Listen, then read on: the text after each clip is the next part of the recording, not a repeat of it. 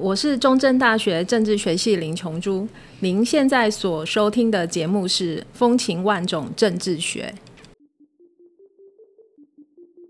欢迎收听由国立中正大学政治学系为您提供的《风情万种政治学》。本节目将介绍各种有趣的政治学研究，挑战您对于政治学的想象。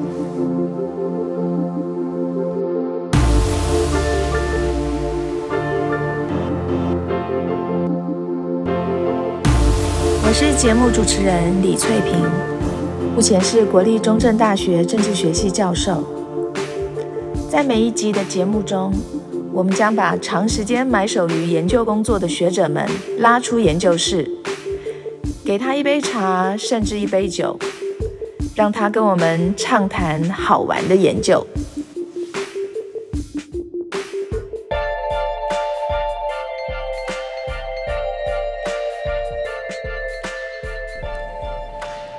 各位听众，大家好，我是主持人李翠萍。今天我们要来谈一谈年轻人的政治疏离感。我们常常在媒体上看到的这个社会运动的参与者，很多都是年轻人，所以总是会觉得啊，年轻人应该是比较具有政治热情。今天我们要谈的这个研究呢，是把青年跟非青年来做一个比较，看看青年人的政治参与。公民意识还有对政党的评价有没有比较高或是比较低？而且我们还要试着去了解青年的公民意识还有对政党的评价会不会影响他们的政治参与的程度。在我们进入今天这个主题之前呢，先介绍今天的特别来宾，也就是我的同事，中正大学政治系林琼珠老师。琼珠老师，要不要先跟我们的听众问声好？好，呃，主任好，各位听众大家好，啊，我是林琼珠。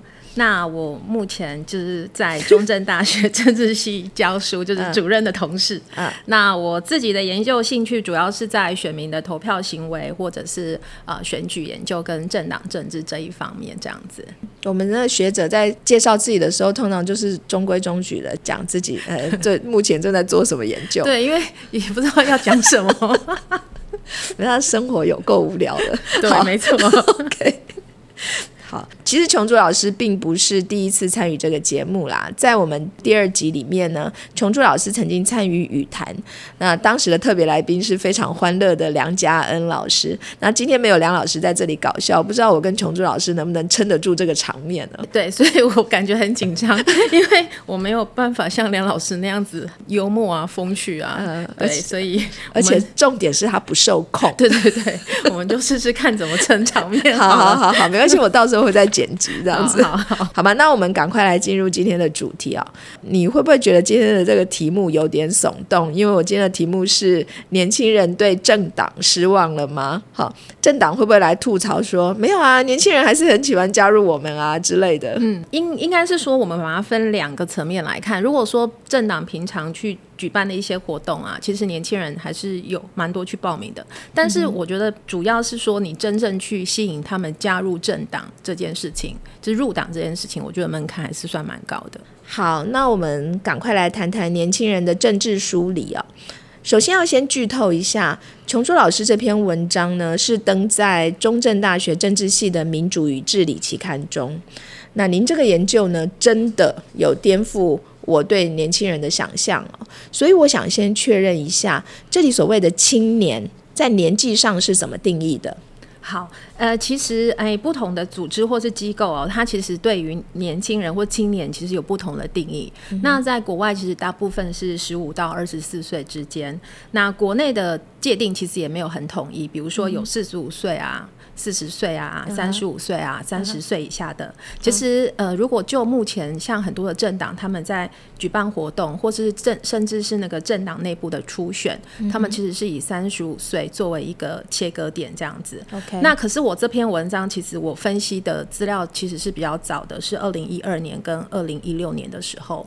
那因为我又想要结合就是跟政党的组织运作有关，所以我在这篇文章里面，呃，我的处理方式。是是，我是根据国民党他们在二零零六年的时候，他们其实你如果要加入国民党呃的那个青年团，他们的这个呃年年龄是以四十岁作为一个界定，所以我这篇文章事实上是用四十岁作为一个切割点，呃，就是分为四十岁以下，我就把它称为是青年；那四十一岁跟以上，然后就是非青年。但如果如果目前如果要做研究的话，我会觉得三十五岁可能会是一个比较好的一个切割点。有差吗？啊，我觉得有有一点差别的。对对对，嘿，啊，反正不管怎么样，我们都我都已经不是 青年了，我也是我也不是。所以，我因为我觉得三十五岁是你比较好切割点，是你可以去如果嗯要做一些文献比较的时候，我觉得是比较好对话的。哦，OK OK。或许是因为媒体的因素啦，我们常常可以看到青年上街头抗议的画面嘛，哈，不论是国外的新闻啊，或者是国内，那我们也曾经有过二零一四年的太阳花学运，或是现在有很多青年人当选里长。好，对，所以感觉上好像青年人还蛮热衷政治参与的啊。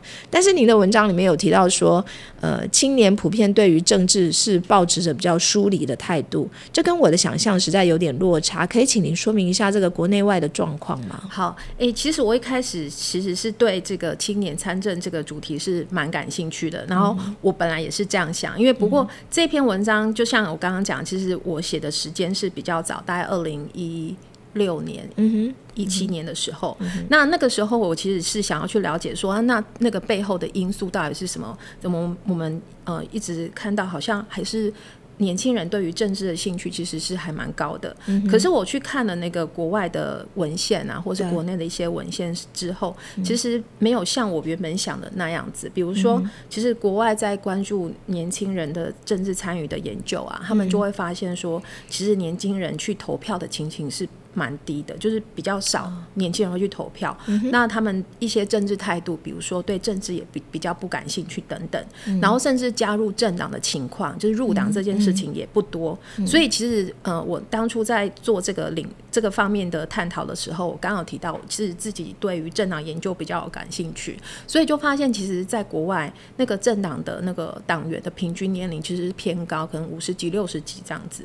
那这边会说政治梳理，主要是说他可能是对政治感到冷漠啊，没有兴趣啊。好，说我们在谈政治参与的时候啊，嗯，这个概念其实呃可以做一个分类嘛，比如说有。那个呃，conventional 的政治参与跟 unconventional 政的政治参与，那个 conventional 要翻成中文就是叫惯常性的政治参与，我很容易把对对传统的政治参与，对，就我很容易就会想到那个香肠，就是 对。惯常、惯常性的，所以就是我每次在讲这个，我都很怕我就是发音不标准，就是惯常性，就是我们讲传，就是比较简单来讲，就是传统性的那种政治参与。性的。所以它这个概念其实是比较复杂。那因为我刚刚提到它构面就是可以主主要就分成传统的跟非传统的，所以大部分在谈说，哎，青年对政治比较疏离，其实都是关注在那个比较传统的那种政治参与的活动，比如说投票这件事情，就是一个其实。那个传统的政治参与，对，所以呃，这边谈的大概就是呃所谓的政治梳理，指的是这个部分这样子。对，OK，所以，我们我们现在在讲政治梳理，也不是他们真的梳理，就是说他们可能在传统的参与途径上面，好像比较没有那么热衷。对，应该是这么说哈，应该这么理解。是是。那其实，在你这篇文章里面，呃，你刚刚也稍微有提到说，青年人的这个政治梳理呢，是可以从。呃，不同的面向来观察嘛，哈。对。那我们呃可以反过来的去观察说他们的政治参与的情形啦。就是您刚刚有提到说有一种是比较属于呃传统的，或者说惯常性的，然后有一种是非惯常性的，哈，就是说非传统的。可不可以请你再多讲一下，说你这次的这个研究是从哪些面向来观察青年的政治参与？好，其实我刚刚提到那个政治参与的概念，就是分成惯常性跟非惯常性，就是所谓的传统跟非传统，真的很难讲哈。对，好，所以所以有时候上课都是用 conventional 跟 unconventional 去把它带过。然后呃，其实也可以分成就是选举性的政治参与跟非选举性的政治参与。那我这篇文章就是这样分，因为我。这个文章用的资料有两个年度，嗯，一个是二零一二年的资料，一个是二零一六年的资料。那二零一二年的时候，这个呃调查案里面，他的选举参与，他主要用两个题目，一个是问说你有没有去投票，然后另外一个是说你有没有就是要求你的亲朋好友啊去投票给，或是不投票给某个候选人，就是有点像拉票那样子，或是说服人家不要去投票。对，这个是选举参与。嗯哼。然后第二个概念，我用的是。啊，意见的表达，那这个是我把它归类成是非选举性的参与。嗯哼，嘿，就是说，哎，我们去问那个受访者，就是你有没有针对不同的对象去表示意见？比如说，哎，你去做媒体投书啊，或者是你跟民意代表或是政党去表示意见，或者是你在网络上发表意见。对，嘿，所以我这里谈的政治参与的概念，呃，有分选举性的参与跟非选举性的参与。那因为二零一六年这个案子。电访案，他只有问了一个题目，就是你二零一六年的总统立委有没有去投票？所以我二零一六年的处理就只能就是处理有没有去投票啊这个题目而已。所以就是投票参与了，变成是这样，对对对，大概是这个样子。OK，那呃，在你这篇文章里面呢，还出现了公民意识。好，这个概念，那这个公民意识为什么会出现在这个研究里面呢？其实这个词我们是常常听到，但是它到底是什么意思呢？您能不能提供一个简单易懂的定义，而且也顺便告诉我们说，这个研究如何测量公民意识？这个文章会用到公民意识，是跟我之前参加一个那个研究团队有关。它主要是由中央研究院的人社中心的老师跟政治大学选举研究中心的老师们，他们我们就是组成的一个公民意识研究团队。OK，那呃，我这篇文章会纳入公民意识，当然一方面是说，哎，就是像学界都常会知道，就是我们如果有做了一个研究案，我们当然是希望能够。有那个研讨会啊，把那个研究成果去发表出来，所以我这篇文章会就是因为也是这样子，所以我就有一定要纳入这个公民意识的概念 哈。回到就是刚刚主任问的这个。它是怎么测量？哈，它到底的意义是什么？就是说，诶，在这个计划里面呢，其实那个公民意识的概念，主要是从那个 citizenship 这个这个名词来的。但是我们在翻译这个 citizenship 的时候，其实我们的翻译可能都诶不太一样。近几年，就是国内外主要是聚焦在这个公民规范或是。诶，好公民的内涵到底是什么？来探讨。那在这个呃研究的那个定义上面，我们主要是比较强调是呃比较积极跟主动的公民这样的特性。所以主要是在谈说，诶那个。一个公民啊，他去监督我们选出来的官员，对，还有去判断说，哎，这个官员他做的政策好不好，他有没有这样的意愿？OK，所以主要他就会有两个呃概念，一个就是说，呃，我们想要知道一个人他会不会公开去质疑政治权威，他有没有这样的意愿？嗯哼。那另外一个是说，我们想要了解一个人会不会去呃公开的针对那个政策好坏去表达他对这个。政策的看法，那种意愿，所以呃，根据这样的一个脉络下来，我们大概用了四个题目去做测量。嗯哼，所以比如说呃，我们就问他说，呃，有人说政治的事情交给政治人物来处理啊，你同不同意这样的说法？或者是说，诶，当政治人物的意见跟我们不一样的时候，我们应该公开表达反对的意见。那我们就问他同不同意，就类似这样，总共有四个题目这样子。所以公民意识理论上应该是会影响大家的政。之参与的态度，对对不对？好，所以公民意识放在这个研究里面，其实也蛮理所当然的，因为公民意识本来就会影响我们对于呃政治的投入，哈，是不是能够态度积极一点嘛？对。那除了公民意识以外，您的研究还特别谈到了青年对政党的评价。好，其实我们可以看到国内各个政党都有针对青年的事工嘛，好像国民党有青年团，民进党有青年部啊，亲民党也有青年团等等。但是青年的事工好像不是很容易推动吼。诶，对，就是因为像刚刚前面有提到，就是说在呃国内啊、国外，其实的那个研究里面都有发现，政党的党员他们的平均年龄是比较偏高的，就是中壮年以上，所以政党它确实是需要努力去，就是让政党的形象年轻化这样子。那一般我们看到这些政党，它的组织就像您刚刚提到，它可能会有青年部之类的这样的一个组织在政党内部，那他们通常也都会去。办蛮多的活动，比如说青年营啊，或是领袖营啊这些，他们办不同的活动来争取年轻人的参与。但就像我刚刚呃一开始有提到，就是说呃吸引年轻人来参与活动这这件事情，其实本来就有一点的难度，但是你真的要让他入党，那个门槛其实是更高的。那前面提到的这些用来分析青年政治参与的资料。是从哪里搜集来的？您刚刚其实有提到二零一二跟二零一六嘛？哈，对对，是从哪里来的？这篇文章就是用两个电话访问案嘛，就是他执行的时间是在二零一二年跟二零一六年，那他们是用那个电话访问的方式来针对。呃，全台湾地区的成年人，就是二十岁以上的民众来做访问。那当初的呃执行是在那个正大选中心来执行这样子。那他呃分别就是大概成功了。两千两百多份跟一千七百多份的样本，嗯，对，大概是这个样子。OK，OK。除了观察青年以外，您也针对在政党里的工作人员做了访谈。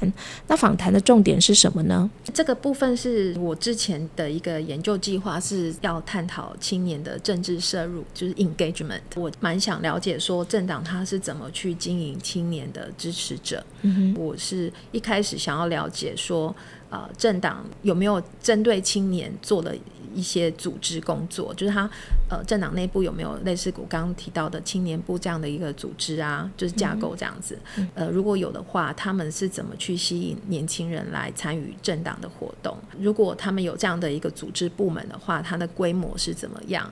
那么他们平常是怎么运作？那针对年轻人的部分是特别会用什么样的方式？来吸引他们，那甚至我那时候也是想要去了解，说他们有没有去培力年轻人，嗯，对，然后呃，那那个培力的效果怎么样？对，那他们在呃，就是针对年轻人的这样的一个组织工作上面，他们遇到了什么样的困境，或者他们自己的政党有什么优势？这样子啊，所以这次的研究使用的量化的调查资料，也有使用了直性的访谈资料。那我们就来谈一下您的研究结果哈。呃，我们先来讲政治参与的情形。呃，刚才您提到了用来观察政治参与的三个面向啊，呃，对，基本上是选举参与啦、意见表达，还有投票嘛，哈，投票的行为。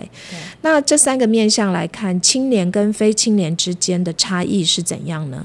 好，我稍微说明一下这三个那个概念，就是刚刚我提到那个选举参与嘛，他是问了两个题目，所以我的处理方式就是你有我就把它当成一，没有就是零，所以它两个题目就可以加总成零到二这样的一个呃尺度，就是你两个都有，你就是两分，就类似这样子，所以会有人是零，有人是一，有人是二。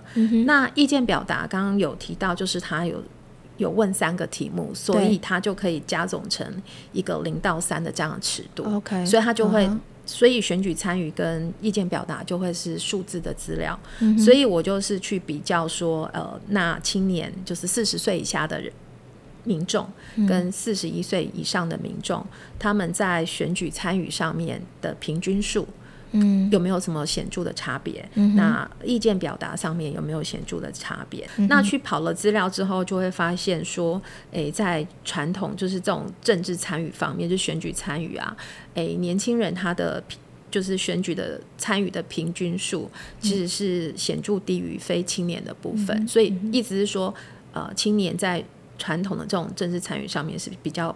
少的，就是比较低的，但是在意见表达方面，他们的平均数是比非青年来的高，所以就是你可以看到这样的趋势。那刚刚有谈到说，二零一六年，因为他就只有问了一一个题目，就是你有没有去投票，所以也可以去看那个交叉分析。那综合这这两个年度的结果，确实是可以发现，就是说，啊，年轻人就是那个四十岁以下的。这个群众这个群体，他在传统的这样的政治参与的情形，确实是比较低的。这样子，嗯哼，讲一句闲话，好，这可能是在我们政治系的关系，我就觉得我们的我们的学生好像对于投票还蛮热衷的，所以其实我们看到的这个群体也不是对，就像比如说，像我们如果去看那个学生议会选举，嗯，学生自治。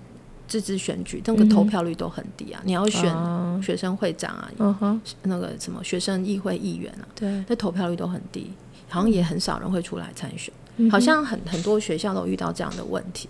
所以我们在看正系的学生，其实有点那个 sample 不是太，因为他就是就是未来我们可以培养，他们就是对可能对政治就是比较有兴趣，或是。对，才会想要来念，所以我才觉得你这篇文章很有趣，就是跟我们平常观察到。后来我想，对啊，我们观察到的都是政治系的学生，所以有，而且会来修政治系课的同学，可能都是 就可能会有一些本来就有一些兴趣或一些一些目标。对，所以我们我们就说，我们观察的样本好，对，还没有代表性。OK，那看样子台湾的青年比较不去投票，哎。那他们加入政党或政治团体的情况又是怎么样？有没有比非青年好一点？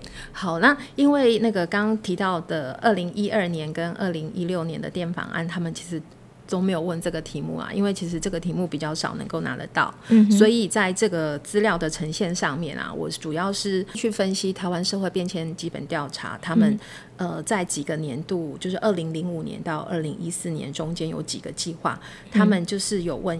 呃，一般民众他们有没有去加入政党？呃，啊，有的年度是问说你有没有去加入政治团体，所以我就拿这个数据来做一个统计。OK，就会有发现说，诶，虽然就是整体来看，呃，说自己有加入政党或是政治团体的那个百分比，那个比例是有逐渐增加。但我们如果去切割是青年跟非青年的时候，会发现其实，诶，那大部分说有去参加，其实都是在非青年的部分，它比例比较高。青年的部分其实比例是非常非常低的。嗯哼。都零点几这样子，所以青年又再次的比非青年更不愿意参加政党。嗯，好，那接下来我们来看一下青年的公民意识有没有比非青年强一点？您的研究结果是怎么样？哦，刚刚有提到它有四个题目嘛？对，所以说我可以用那个交叉分析来看，那我可以把它加总来看。嗯，那我们如果把它加总来看的时候，会发现确实。根据统计的结果，年轻人他的公民意识、他的分数其实是显著比那个非青年来的高。也就是说，年轻人其实他的公民意识是比较高的。嗯哼，对，嗯哼，嗯，那有趣了。所以到目前为止，有趣的就是在这里，青年的公民意识比较强，然后他又蛮愿意积极表达意见的，但是他却比较不去投票，也比较不愿意参与政党或政治团体。所以政党让他们不满意吗？呃，我们来看一下青年对政党的评价吧。好，呃，在那个二零一六年这个电访案里面，他除了有测量公民意识之外，其实有设计了三个题目去看民众对政党的表现的评价，主要是问说，呃，诶。民众认为政党的表现怎么样？然后，呃，政党是不是关心年轻人的问题等等？呃，我主要就是把就是四十岁以下的那样本就是拿出来看，然后去看他们这一群人对政党的评价高低，还有他的公民意识高低的组合。哎，我发现是说，哎，公民意识比较高的那个青年受访者。他们诶对政党所扮演的功能啊，或是政党扮演的表现是比较呃，就是批判的那个态度。所以公民意识比较高的年轻人，他们的那个批判的态度会也会比较强，比较强一点。对政党的批判程度也会比较强。对，因为政党算是传统的这种政治参与的一部分嘛。是。对。那看样子青年人对于政党的不满意程度是高于非青年的。那这会不会影响他们的投票意愿呢？例如，对政党满意度比较高的青年，会不会比较会去投票？我们会想要去了解说，一个人去投票或去不去投票，其实影响的原因其实是很多的，对对，非常多。但是因为我们呃每次做这种量化分析的时候，我们都会受限于说我们的这笔资料里面有什么变数可以来使用哈，所以因为资料的关系，那我这篇文章就在我的那个模型分析里面，我大概处理了几个变相，一个就是刚刚提到的公民意识，对，然后我们刚刚提到的政党评价，对，然后。呃，所有的调查里面一定都会问那个政党支持或者政党认同这个变相。那呃，我有去跑了一个叫做那个交互作用项，就是把青年跟公民意识，或是青年跟政党评价这样做一个组合。那有发现就是说，如果一个人他对政党的评价比较高的话，嗯，他其实是比较可能去投票的。但是如果我们把对政党的评价再加上他是不是青年这样的身份组合在一起的时候，我们就会发现，你对政党的评价，假设你都是六分或五分，类似这样子。如果你对政党的评价是一样的，但是青年跟非青年来看，他们对政党都有相同评价，可是青年还是比较不可能去投票。哦，就是说，诶，我们政党评价的那个基础一样。可是你是不是青年的身份，其实是会去影响到你去投票的几率哦，还是会比较低的，就是年轻人还是会比较低的哦。所以意思是说，同样都是对政党评价同一个等级的时候，嗯，非青年还是比较会去投票，比较不呃，对对对，那青年就还是比较不会去投票，对对。那我在猜啦，可能就是说政党他就比较。不太可能，就是去接触到或动员到年轻人，所以年轻人在这一块可以被动员到，就可能比较低一点。嗯那当然也有可能是说，其他研究有发现，比如说年轻人这个群体，他可能对政党竞争或是政党其实可能是比较反感的啊啊，所以可能对政党比较不信任啊什么之类的，所以他可能也也就不会想要去参与投票这件事情。嗯对，就觉得可能去参与有点 low。好，那那公民意识呢？公民意识比较高的青年会比较会去投票吗？没有哎，我本来也是想说，哎，那呃，如果把公民意识跟青年这个身份组合在一起的时候，那应该会比较会去投票。对啊，其其实没有哎，就是说。呃，公民意识比较高的青年，他其实是比较不可能去投票。那我觉得也是蛮合理的啊，因为他本来就是比较自主性啊，他那个意识就比较强，所以他可能就比较批判，他就可能比较不会去参加传统的这种这个政治活动。但反而他可能应该会比较去参加一些就是游行啊，就是比较非传统性的活动，他其实应该是比较比较会的。嗯哼，或者是在网络上发言啊等等。好。那比较可惜，就是我们没有测量这个非传统性的题目，嗯所以就没有做分析了。呀，你们这里就是有去讨论到那个意见表达嘛？哦，就是只有这个部分。对，那感觉现在的问题有点棘手哦。青年虽然公民意识高，也对公共事务比较愿意表达意见，但是相对于非青年来说，他们比较不参与投票，也比较不参与政党，嗯，好或政治团体，所以政党想要动员青年，是不是难度就会很高呢？嗯，我觉得可以分两个层面来看啊。如果你不是一开始你接触年轻人，就是说，哦，你来入党，就是说，如果你不是以一开始就以入党人数作为一个观察指标的话，我觉得其实。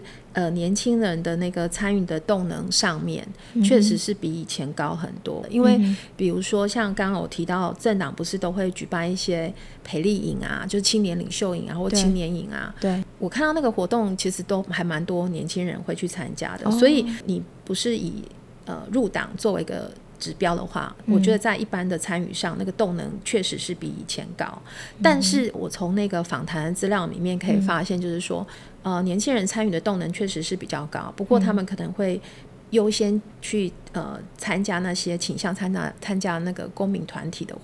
活动或是运动哦，对对对，就是年轻人可能一方面是说他们可能比较不喜欢被贴上那个政党的标签，对，所以他们会认为有些人会认为说，其实加入加入政党不一定会更好啊，样子。所以如果是去看呃年轻人在公共事务或是公共议题的活动上面，呃，确实我觉得是有比。以前高就是大概十几年前高了。那呃，从政党他们的一个分享里面也可以看到，就是说，嗯，如果你去举办一些比较呃不是那么硬的活动，就是比如说呃，你刚刚有提到一些营队啊，啊读书会啊，或者是那种电影座谈啊，这种可能比较软性，就是你你比较可能可以接触到年轻人啊，对，所以。呃，他们大概就是都会透过这样子的一个活动，才可能去进一步接触到年轻人，然后可能后面的那些，比如说政党扮演的功能，那种政治整补的可能性，这样子。对。不过一般来讲，我们在做那个量化研究里面，都会看到，如果我们去测量说，哎，你。对一些国内机构的政治信任的高或低，就是行政院啊、总统啊不同层级啊，然后当然都会测量政党，那政党的政治信任其实都是蛮垫底的。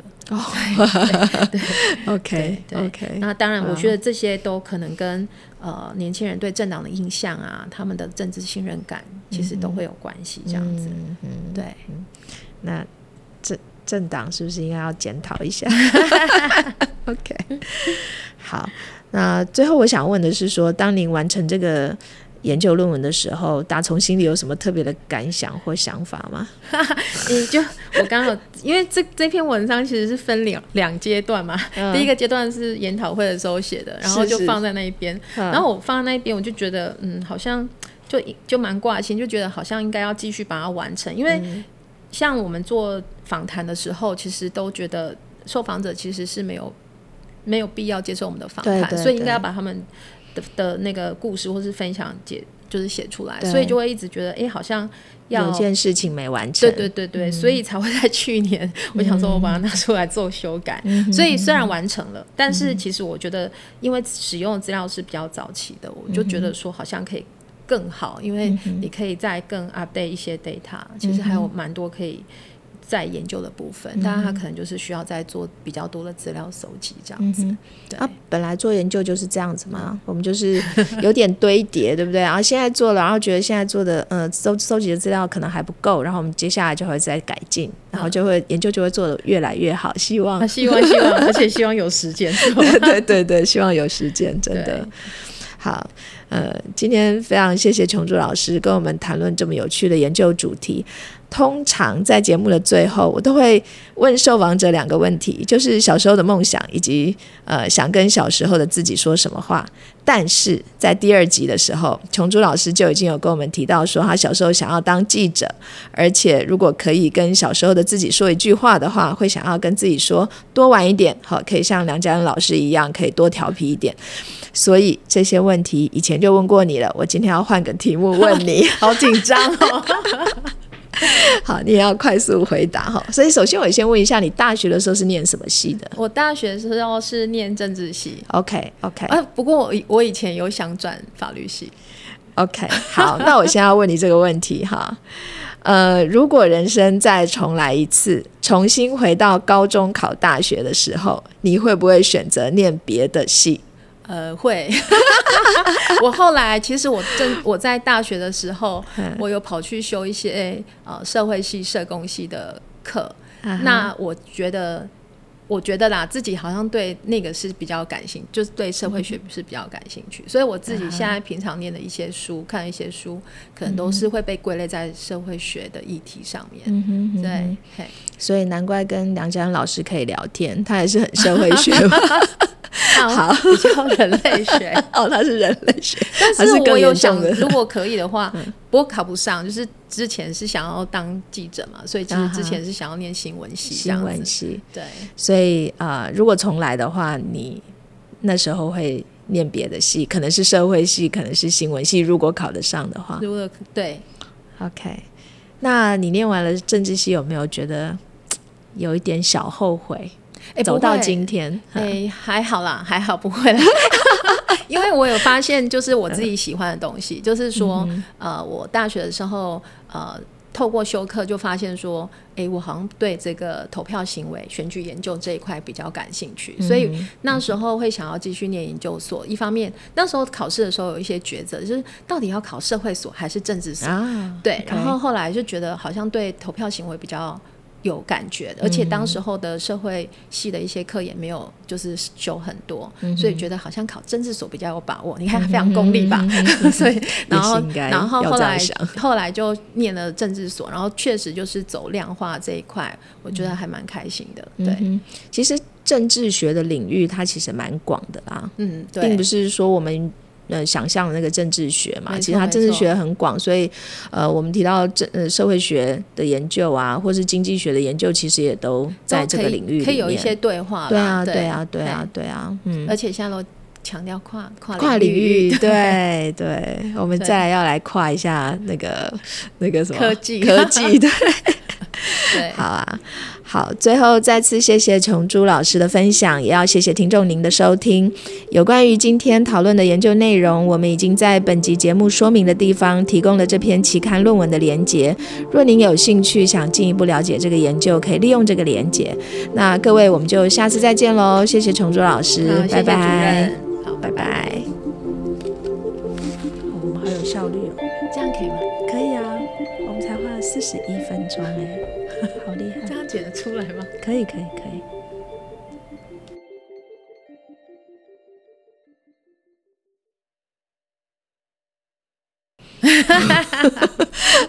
这是后面剪辑的好处，这样太好了。好，看一下我问到第几题？第五哦，对，第五题。好，还好这这不是 live 的，还好这不是 live 的。好，对，因为对。对，应该 只有意见表达对，那里，所以嗯。所以好，嗯，哎，好，有 点好。